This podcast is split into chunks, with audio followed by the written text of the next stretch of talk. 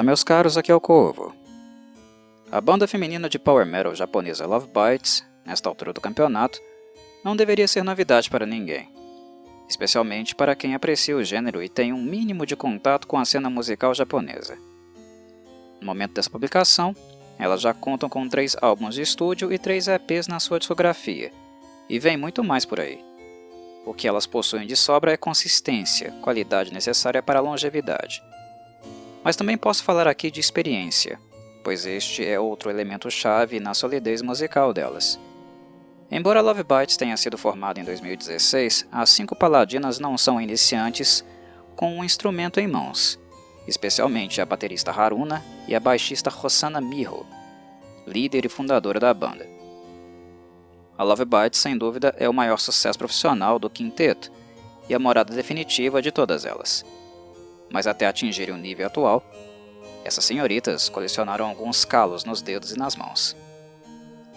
Seria indelicado da minha parte não citar a banda The Strohs no processo de criação e história da Love Bites.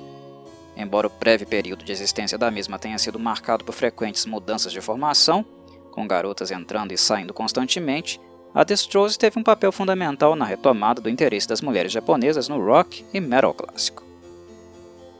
Em nível global, Tais gêneros sempre foram sexistas. A esmagadora maioria de musicistas e do público envolvido são do gênero masculino.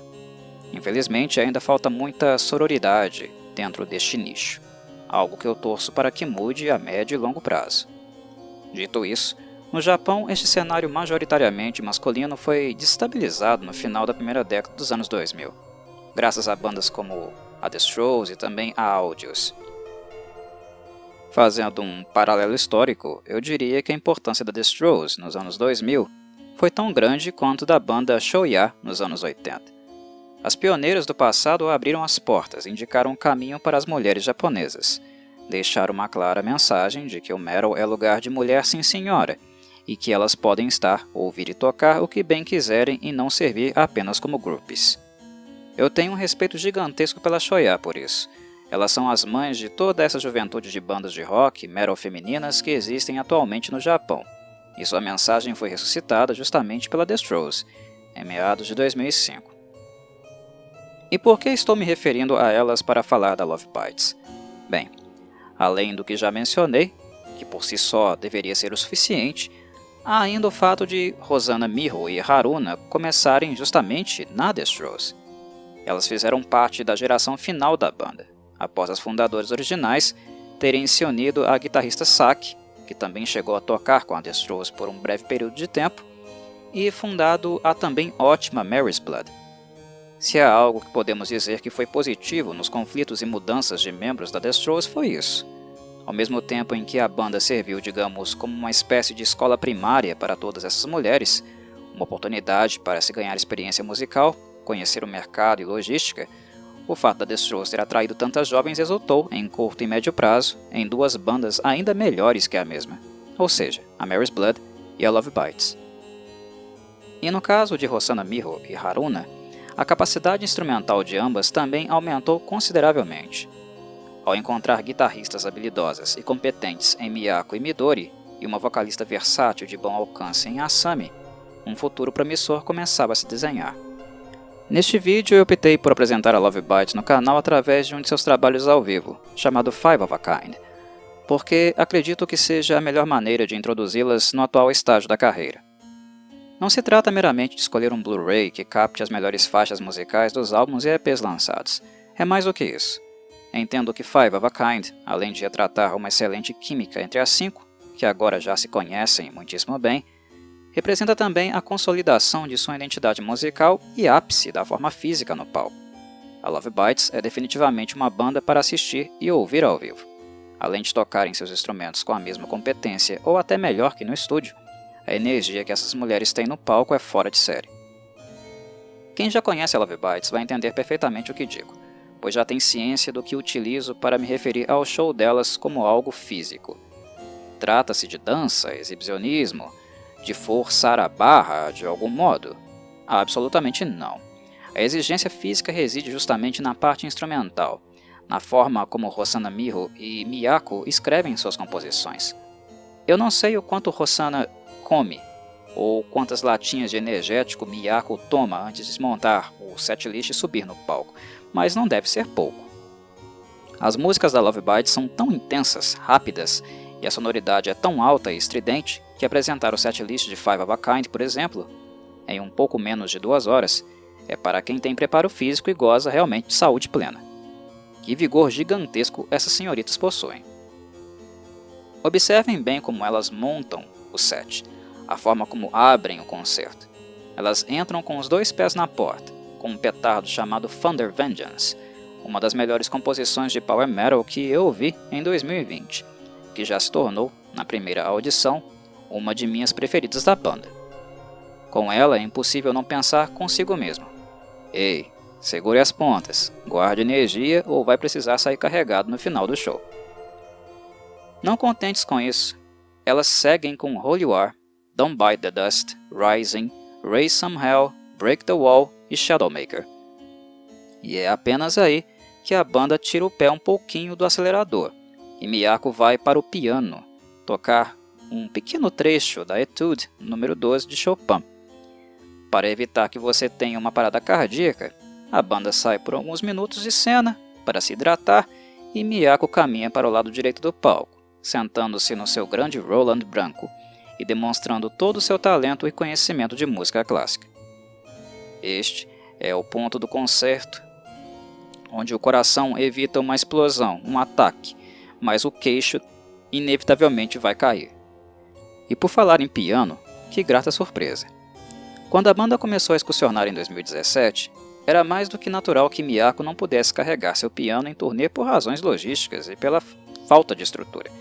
Mas agora que elas estão um pouquinho mais populares, tocando em casas maiores no Japão, temos o prazer de ouvi-la tocar o instrumento. A diferença de sonoridade entre piano e teclado é bastante evidente. Por mais que um teclado ofereça possibilidades tecnológicas quase infinitas, ele nunca será capaz de imitar o timbre limpo e divino do piano. É um verdadeiro privilégio ouvir Miyako tocando em instrumento tão formoso, algo que ela não faz apenas para se exibir. Tremenda guitarrista que é, se fosse esse o caso, ela nem precisaria deixar as seis cordas para isso. Na realidade, Miyako tem usado com mais frequência o piano para compor músicas nos últimos lançamentos da Love Bites. E o fato de Mal, ex-tecladista da banda Lightbringer, também trabalhar com Love Bites no processo de composição certamente foi um motivador para Miyako incorporar mais trechos de piano. Afinal, ela mesma já disse que gosta de competir de maneira saudável com Mal. Com Rossana Mirro, sempre mantendo as composições da Love Bites tradicionais e próximas do estilo da New Wave of British Heavy Metal, visto que é apaixonada por Iron Maiden, e o amor por Steve Harris bastante evidente também, pois salta aos olhos em seu estilo de tocar e se apresentar em palco, Miyako é quem, por sua vez, insere aquela pequena pitadinha de melodia e harmonia clássica na fórmula da banda. Rossana e Miyako são aquelas que mais escrevem músicas para a banda, mas não podemos deixar de perceber como as diferentes influências musicais das demais atuam, de certo modo, na configuração da sonoridade final. Rossana é deveras o ponto-chave, central no processo criativo da banda, pois é a líder e fundadora da mesma, e compõe com muita frequência. E o que ela gosta é sempre de metal tradicional, especialmente Iron Maiden. Entretanto, Rossana não queria que a Love Bites soasse exatamente como as bandas britânicas do final dos anos 70 e início dos anos 80. Seu desejo era o de criar uma música intensa em andamento mais veloz, que no caso power metal, especialmente o de raiz alemã, é uma ótima referência. E isso foi de encontro às pretensões de Haruna como baterista, que após o fim da The Strokes queria ter a oportunidade de tocar músicas que se assemelhassem de algum modo ao estilo de sua banda favorita, a Halloween.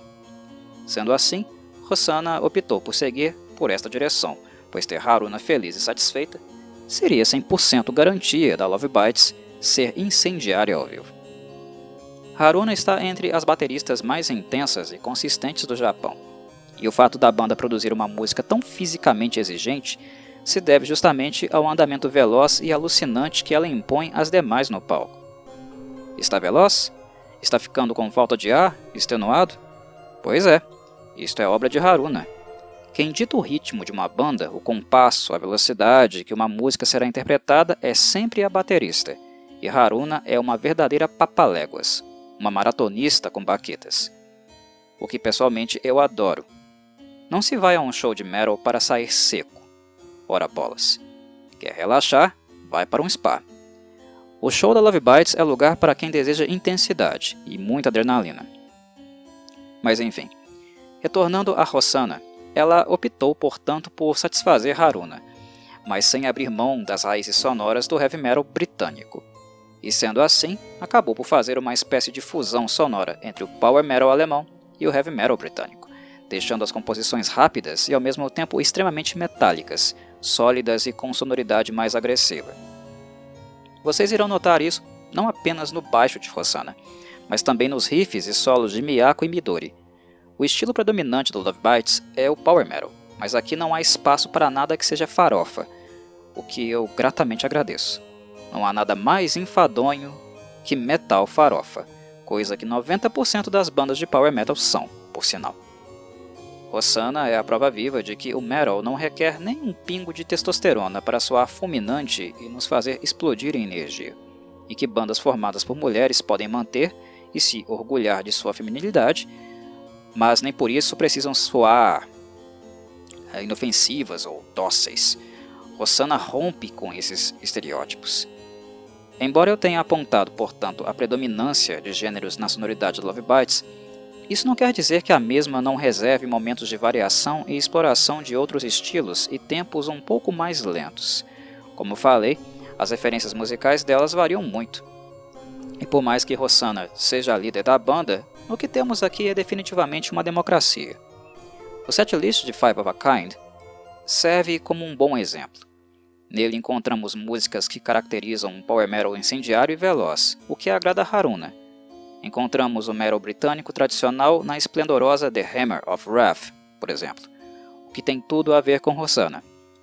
Mas, ao mesmo tempo, encontramos músicas de maior cadência e com um andamento mais lento, como Don't Bite the Dust, onde a Sami pode explorar melhor seu aspecto vocal, todo seu espectro e versatilidade. Músicas como When Destinies Align ou Swang Song possuem leves influências de Rich Blackmore, principal referência de Miyako. E no que diz respeito a Midori, ela é uma guitarrista claramente interessada em shred e bases rítmicas super graves. Não esconde a influência que tem de nomes como Yngwie Malmsteen, por exemplo. Como ela mesma diz, sua abordagem é mais veloz e agressiva, enquanto Miyako é mais melódica. Não que eu concorde exatamente com isso. O fato de ter sido educada primeiro no piano fez da guitarra um instrumento trivial para Miyako. Ela consegue extrair melodias lentas e lindas do instrumento, mas também tocar de maneira rápida e muito mais técnica do que Midori. A educação clássica de Miyako, a meu ver, a tornou uma guitarrista bem mais plural e versada. Mas o que realmente interessa aqui é que ambas se complementam muito bem, harmonizam com facilidade, dobrando os solos e fazendo tappings sincronizados. Estão habituadas a escrever individualmente suas partes, mas é na verdade juntas que elas enriquecem os sons de suas guitarras, um efeito colateral da forma que trabalham. Quando uma delas escreve um riff ou solo novo, envia para outra sugerindo opiniões e incrementos. Em bandas ocidentais, com mais de uma guitarrista habilidosa, o ego costuma falar mais alto, mas, felizmente, este mal não afeta Miyako ou Midori, mesmo ambas sendo muito diferentes entre si, inclusive em personalidade. Miyako é introvertida, focada no que está fazendo, enquanto Midori é extrovertida, segue a onda e gosta de animar a plateia. E é esta distinção de sonoridade e personalidade, o que enriquece de fato o trabalho de guitarra e também a dinâmica de palco, marcada por diferenças que se complementam. Para fechar, preciso dizer algumas coisas sobre a Sami e os vocais. A Love Bites optou por escrever músicas totalmente em inglês, pois assim como outras bandas japonesas de um passado não tão distante, elas sonhavam em atingir um público maior.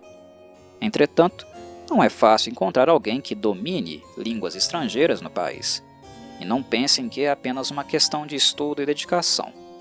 Idiomas ocidentais para japoneses são super complicados de aprender e dominar. Envolvem um tipo de estrutura, pronúncia e entonação muito diferente da deles.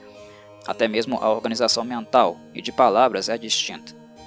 Falar idiomas latinos para um japonês é verdadeiramente um desafio. É como estudar e tentar pronunciar alemão ou russo para nós, por exemplo. Parece que estamos falando um idioma alienígena.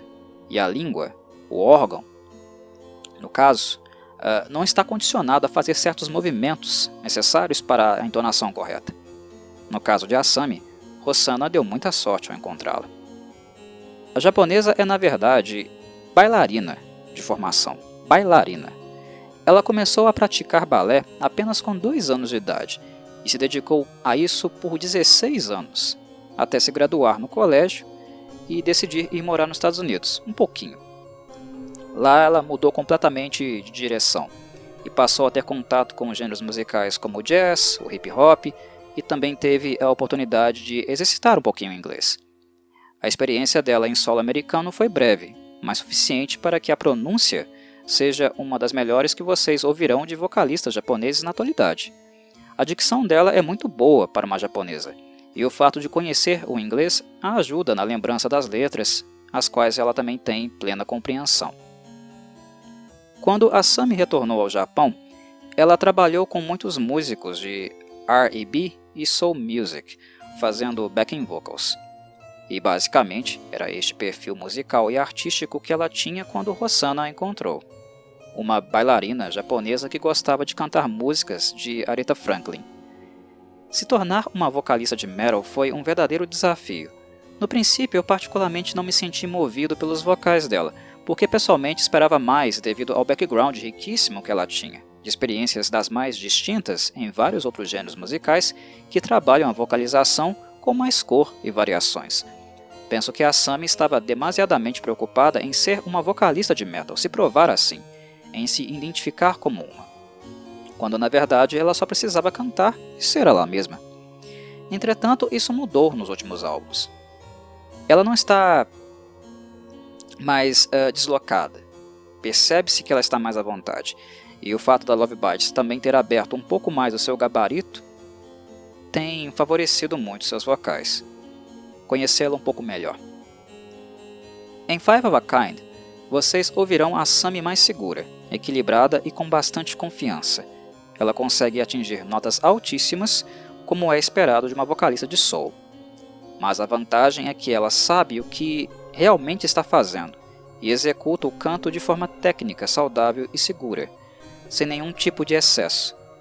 A Sami não é do tipo que faz força para cantar, para atingir uma nota alta ou mantê-la por mais tempo. Ela conhece a técnica adequada para isso, o que a faz encerrar o show do mesmo modo como começou, sem fadiga e com muito vigor. É interessante perceber o quanto ela amadureceu em apenas três anos e como suas influências musicais distintas serviram muito bem aos objetivos da Love Bites. No que diz respeito ao visual, a opção por roupas brancas e feminilidade é outro fator de contraste, a meu ver. Rechaçar o preto a favor do branco, estar limpo e apresentável, ter prazer por tomar banho, não aparentar ser um ogro bruto e grosseiro para tocar um heavy metal de respeito, alto e agressivo? Essas mulheres quebraram muitos estereótipos, ao mesmo tempo que fazem um som extremamente europeu, tradicionalista e muito melhor que os próprios europeus com 20 a 30 anos de carreira a mais do que elas atualmente fazem. A Love Bites é como o lobo que utiliza como símbolo e mascote.